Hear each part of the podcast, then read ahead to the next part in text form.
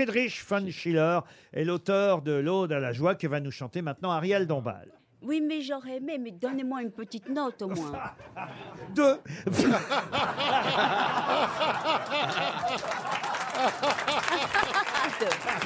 non, mais c'est quand